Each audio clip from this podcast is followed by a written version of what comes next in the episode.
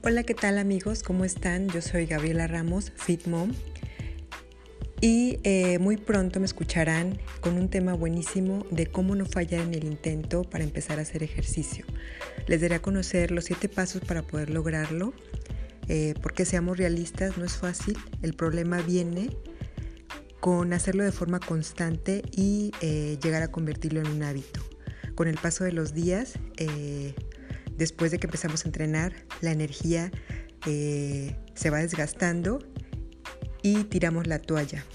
Pero recuerden que al final eh, la recompensa de todo tu esfuerzo será eh, muy gratificante. Nos vemos pronto.